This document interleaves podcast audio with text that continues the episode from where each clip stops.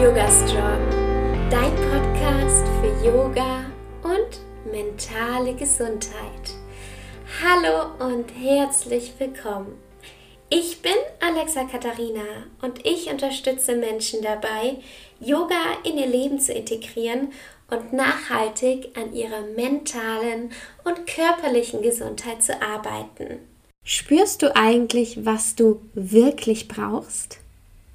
Ich selbst spreche sehr oft von meiner Yoga-Praxis und dass ich sie täglich so anpasse, wie ich sie brauche.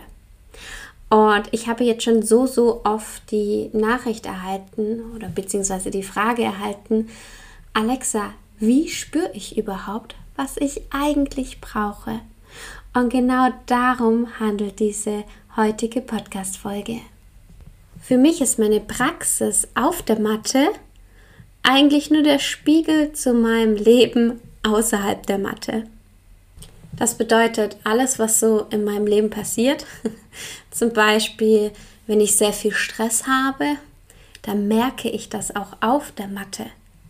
Manchmal merke ich das auch erst auf der Matte, was so in mir los ist oder was vor allem in meinem Leben los ist. Ich selbst beginne jede Yoga-Praxis mit dem Hineinspüren. Wie geht es mir eigentlich gerade? Entweder ich setze mich auf meine Matte, schließe die Augen oder ich gehe in eine Position. Ich selbst mag es sehr im herabschauenden Krieger.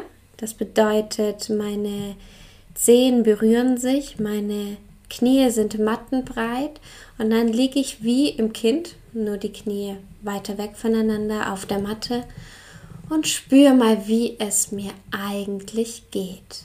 Meistens habe ich zusätzlich ein Öl im Diffuser oder ich atme ein Öl vor meiner Yoga-Praxis ein, also meistens noch im Sitzen. Welches Öl das ist, kommt meistens auf die Yoga-Praxis an.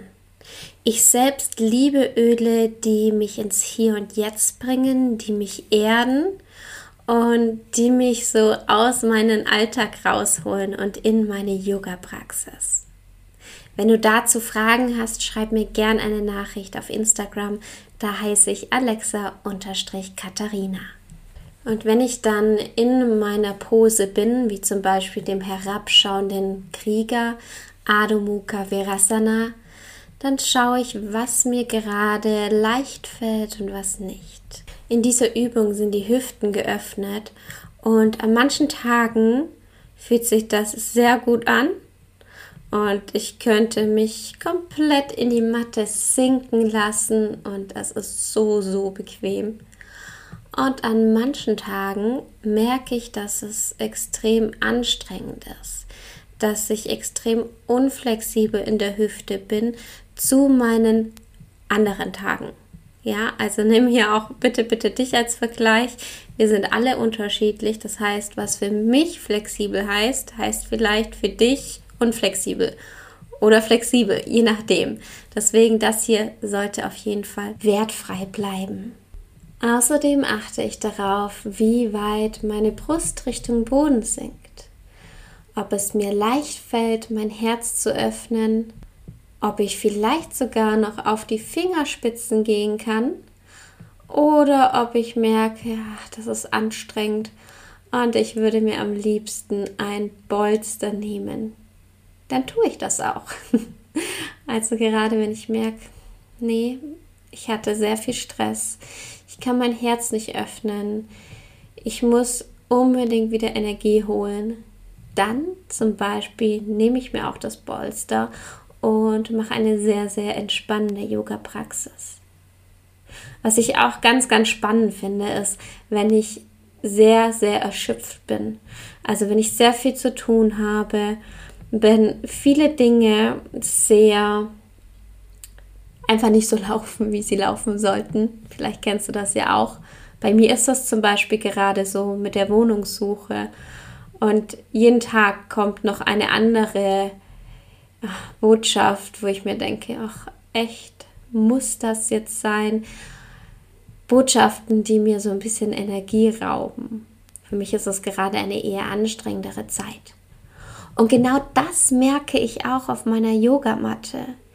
dass ich anstrengende Übungen gerade eher weniger machen kann, dass ich eher Energie auftanken muss, dass ich eine Yoga-Praxis brauche, die mir Energie gibt, anstatt dass ich Energie reinfließen lasse. Und genau das empfehle ich dir auch. Das einfach mal auszuprobieren und zu schauen, hey, wie fühle ich mich eigentlich gerade? Was ist da in mir los? Und manchmal ist es so, dass ich das nicht nach der ersten Übung sagen kann. Dass ich mir denke, okay, vielleicht bin ich jetzt richtig aktiv, vielleicht auch nicht. Und dann versuche ich direkt abzuschalten und in die Asana-Praxis reinzugehen. Und da einen Flow für mich zu machen, der mir gut tut und diesen dann anzupassen. Wie beispielsweise hatte ich es vor kurzem, dass ich mich müde gefühlt habe. Ich habe nicht so gut geschlafen und ich war auf der Yoga-Praxis, aber mir ging es gut. Und dann habe ich den Flow gestartet und am Ende habe ich 40 Minuten lang richtig aktives Power-Yoga gemacht. Ich hätte damit niemals gerechnet. Und hätte ich mir das vorgenommen, so müde aus dem Bett raus, dass ich jetzt auf jeden Fall mich auspower und kraftvolle Asanas übe, dann wäre ich wahrscheinlich gleich wieder ins Bett reingestiegen und wäre nicht aufgestanden. Und das finde ich das Tolle am Yoga, dass ich jede Yoga-Praxis so anpassen kann, wie es mir gut tut. Als ich mit Yoga angefangen habe, vor allem als ich Yoga allein für mich zu Hause geübt habe, habe ich einen Fehler gemacht. Und das heißt ja, dass man beim Yoga keine Fehler macht. Aber ich denke, das war auf jeden Fall ein Fehler, den ich nicht mehr wiederholen möchte. Ich habe mir Ziele gesetzt, vor allem körperliche Ziele, dass ich irgendeine Pose können muss oder irgendwie flexibler werden muss. Und darauf habe ich sozusagen hingearbeitet. Das war mein Ziel beim Yoga, dass ich da besonders gut in irgendeiner Pose aussehe. Dadurch habe ich den ganz, ganz großen Fehler gemacht, dass ich immer eine gewisse Yoga-Praxis gemacht habe, auch wenn sie mir an einem Tag nicht gut getan hat. Das bedeutet, ich war vielleicht mega kaputt und ich habe trotzdem einen Powerflow gemacht. Oder ich habe mich mega ausbauen wollen und wollte noch viel, viel länger in irgendwelchen spannenden Überkopf-Asanas sein und habe mich aber gedehnt, weil das jetzt auf meinem Plan stand.